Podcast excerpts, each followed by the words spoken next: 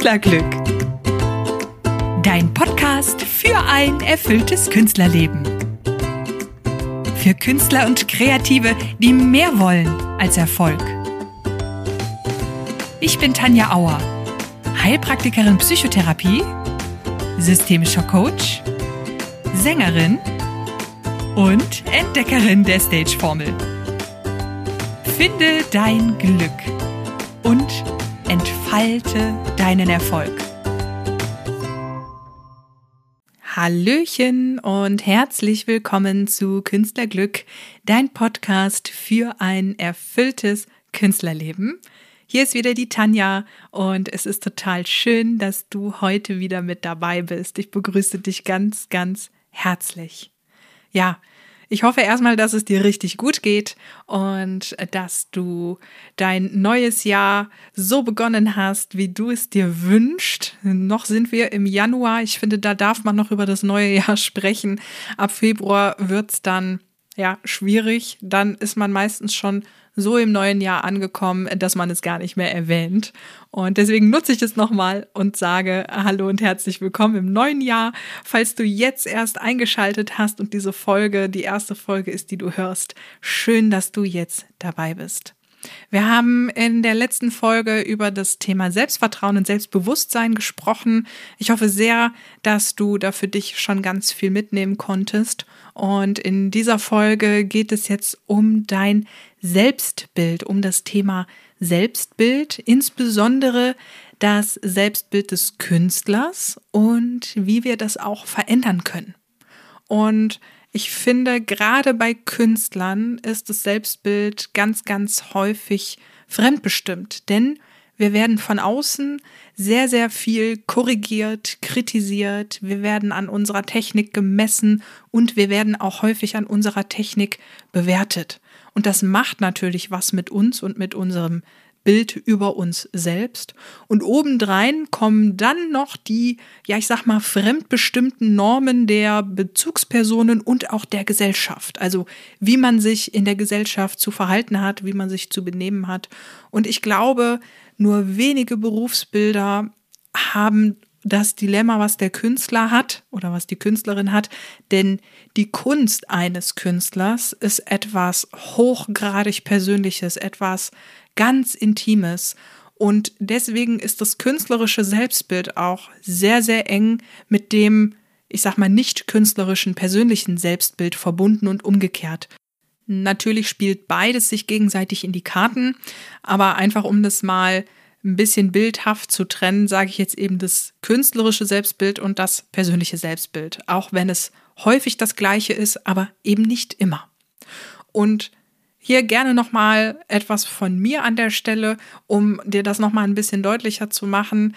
Mein Selbstbild war früher natürlich ja auch nicht das Beste und vor allem war es sehr verzerrt und ich kannte auch eigentlich mein Selbstbild gar nicht so wirklich. Jetzt habe ich das Glück, dass meine Eltern mich immer in dem unterstützt haben, was ich tun will, was ich tun wollte.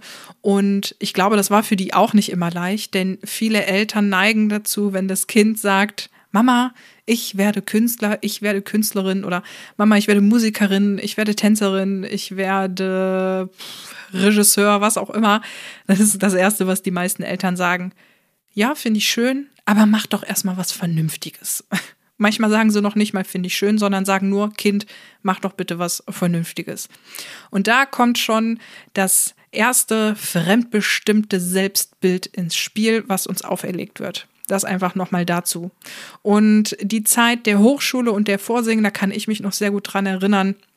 Nicht nur, als ich für die Hochschule vorgesungen habe, sondern auch für Partien, für das Masterstudium und so weiter du musst dies sein, nein, du bist noch nicht so weit, deine Stimme muss noch wachsen, nein, das passt nicht zu dir. Also ich wurde da ganz, ganz viel ausgebremst und mir wurde immer wieder von außen gesagt, was ich zu sein habe als Künstlerin. Und das hat mich wahnsinnig ausgebremst. Und damals habe ich das nicht so verstanden. Vieles von dem, was ich sein wollte und mir gewünscht habe zu sein als Künstlerin, wurde ja ganz konkret unterdrückt, weil es dann natürlich auch nicht um meine Bedürfnisse, sondern um die der Hochschule, die des Lehrers, die der Lehrerin ging.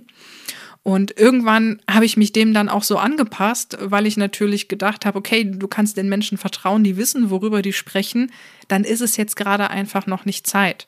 Und darunter hat natürlich auch irgendwann mein Selbstvertrauen gelitten. Mein Lampenfieber wurde dadurch stärker. Ja, und mein Selbstbild hat darunter natürlich auch gelitten, denn ich hatte tief in mir gewisse Wünsche, wie ich oder gewisse Vorstellungen über mich, wie ich mich sehe und andere haben mich überhaupt nicht so gesehen. Und dem habe ich mich dann irgendwann so angepasst. Ja, was machen wir jetzt damit? Denn vielleicht hast du dich jetzt selbst schon ein bisschen wiedererkannt. Die Lösung liegt erstmal im Verständnis zum Thema Selbstbild. Und mir hat da tatsächlich die sogenannte Theorie der Selbstdiskrepanz von Edward Torrey Higgins geholfen. Der sagt nämlich, unser Selbstbild besteht aus drei Teilen. Das Realselbst, das Idealselbst und das Sollselbst. Das Realselbst ist das, was ich tue und nicht das, was ich mir für mich wünsche oder was ich träume. Wenn wir jetzt mal das Beispiel nehmen von den Eltern, mach doch was Vernünftiges, die Eltern sagen, mach doch erstmal eine Ausbildung als Kauffrau, dann bin ich in der realen Welt vielleicht eine Kauffrau, wünsche mir aber Sängerin zu sein. War bei mir jetzt Gott sei Dank nicht der Fall. Wir bleiben trotzdem mal bei diesem Beispiel. So, dann bin ich Kauffrau. Mein Real selbst ist die Kauffrau. Und das Ideal selbst ist das, was ich wirklich tun will, wovon ich träume. Das wäre in dem Fall die Sängerin. Und das Soll selbst ist das, was uns andere glauben machen, wie wir zu sein haben. Und da sind wir wieder bei dem Satz, mach doch was Vernünftiges. Das wären in dem Fall jetzt die Eltern. Wir sind am glücklichsten, und das ist der springende Punkt. Wir sind laut dieser Theorie am glücklichsten, wenn unser Real selbst mit unserem Ideal selbst übereinstimmt. Und dann ist es überhaupt nicht verwunderlich, wie totunglücklich ich irgendwann gewesen bin und wie glücklich ich heute bin. Und bei den meisten stimmt das soll selbst nicht. Das sind also diese Künstlerschubladen. Und deshalb finden wir selten unser wahres Selbst als Künstler, weil uns alle sagen, wie wir zu sein haben. Und es ist völlig egal, ob das die Eltern oder die Freunde oder die Bekannten sind, die unseren Beruf, unseren Traum, unseren Wunsch nicht akzeptieren können oder nicht mit uns teilen können oder wollen. Oder das sind vielleicht die Lehrer, die Professoren, die Menschen, die dich ausbilden, die dir sagen, nein, du bist das nicht, nein, du kannst es nicht, nein, du bist dies nicht, nein, du bist jenes nicht. Aber der Wunsch in dir danach, genau das zu sein, ist aber da. Und das Problem ist, das Soll selbst ist wesentlich lauter als das Ideal selbst, weil wir einfach ständig jeden Tag immer wieder damit konfrontiert werden. Deswegen ist das so laut. Die Außenwelt sagt uns einfach immer wieder, wie wir zu sein haben. Und weil wir eben soziale Wesen sind und weil wir zur Gruppe gehören wollen und weil wir das evolutionäre Bedürfnis haben, hineinzupassen, wird uns das so glauben gemacht und deswegen glauben wir das auch irgendwann. Aber insgeheim entsteht dadurch eine sehr, sehr große Spannung und wir merken, dass irgendwas nicht stimmt und trotzdem gehen wir weiter.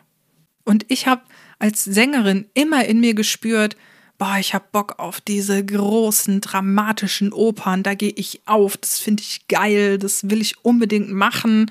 Also wir reden hier von Carmen, wir reden von Dalila, wir reden von den russischen Opern, also wir reden hier wirklich von großem, auch schwerem Repertoire. Und mir war natürlich klar, dass ich noch keine fertige Sängerin bin, die diese Stücke perfekt singt, aber ich bin innerlich darin aufgegangen und ich habe diese Stücke einfach geliebt und mir wurde immer wieder gesagt, Nein, du bist viel zu jung. Das kannst du noch nicht. Deine Stimme ist noch nicht so weit. Und ich hätte verstanden, wenn man mir gesagt hätte, pass auf, ich verstehe das total und lass dich mal gehen, probier es aus, sing durch, äh, fühl dich frei. Aber es reicht noch nicht, um damit vorsingen zu gehen oder es reicht noch nicht, um damit Geld zu verdienen. Das hätte ich alles verstanden.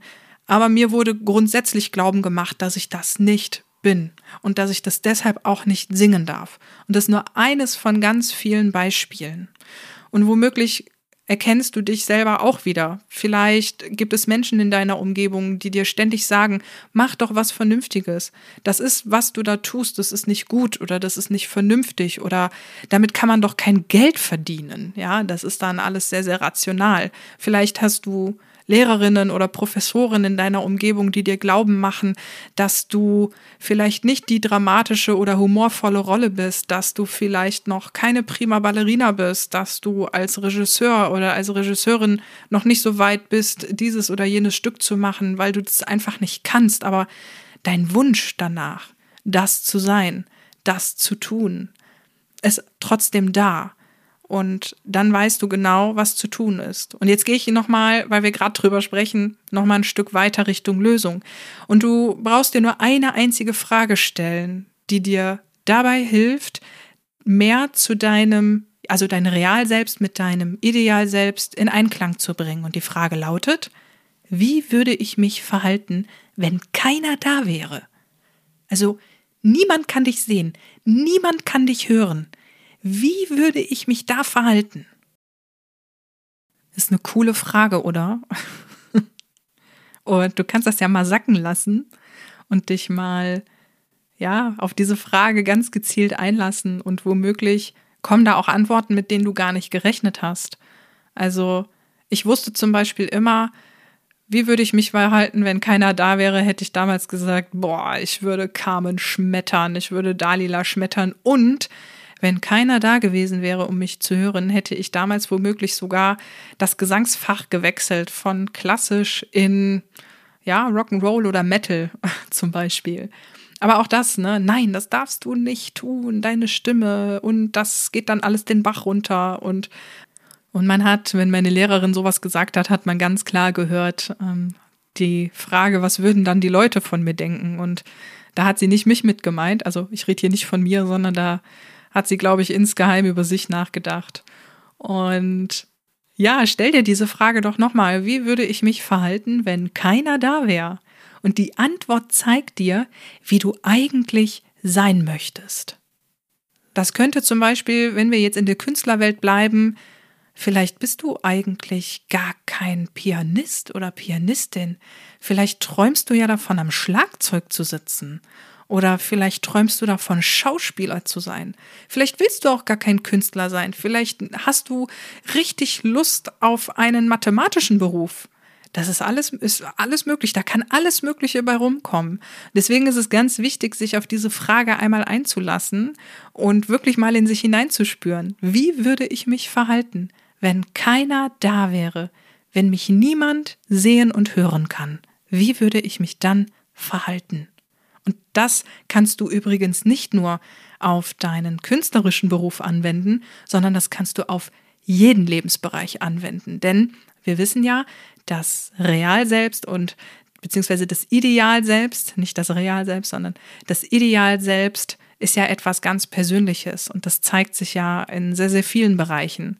Und zwar nicht nur im künstlerischen Bereich, sondern auch in dem, was wir ja, was wir als Hobby machen oder in dem, wie wir uns in einer Beziehung verhalten oder wie wir uns in der Öffentlichkeit auch verhalten, ja. Vielleicht hast du manchmal das Bedürfnis, dich in der Öffentlichkeit anders zu verhalten, aber dein Soll selbst verbietet dir das. Und deswegen kann ich dir nur anraten, ja, reflektiere dich gerne mal. Also ich gebe es dir gerne nochmal mit. Wie würde ich mich verhalten, wenn keiner da wäre?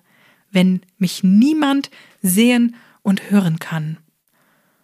Und bedenke, wir sind am glücklichsten, wenn unser Real selbst und unser Ideal selbst übereinstimmen. Also, nimm dir gerne ausreichend Zeit, um dir diese Frage mal selbst zu beantworten. Damit sind wir dann auch schon am Ende dieser Folge angelangt.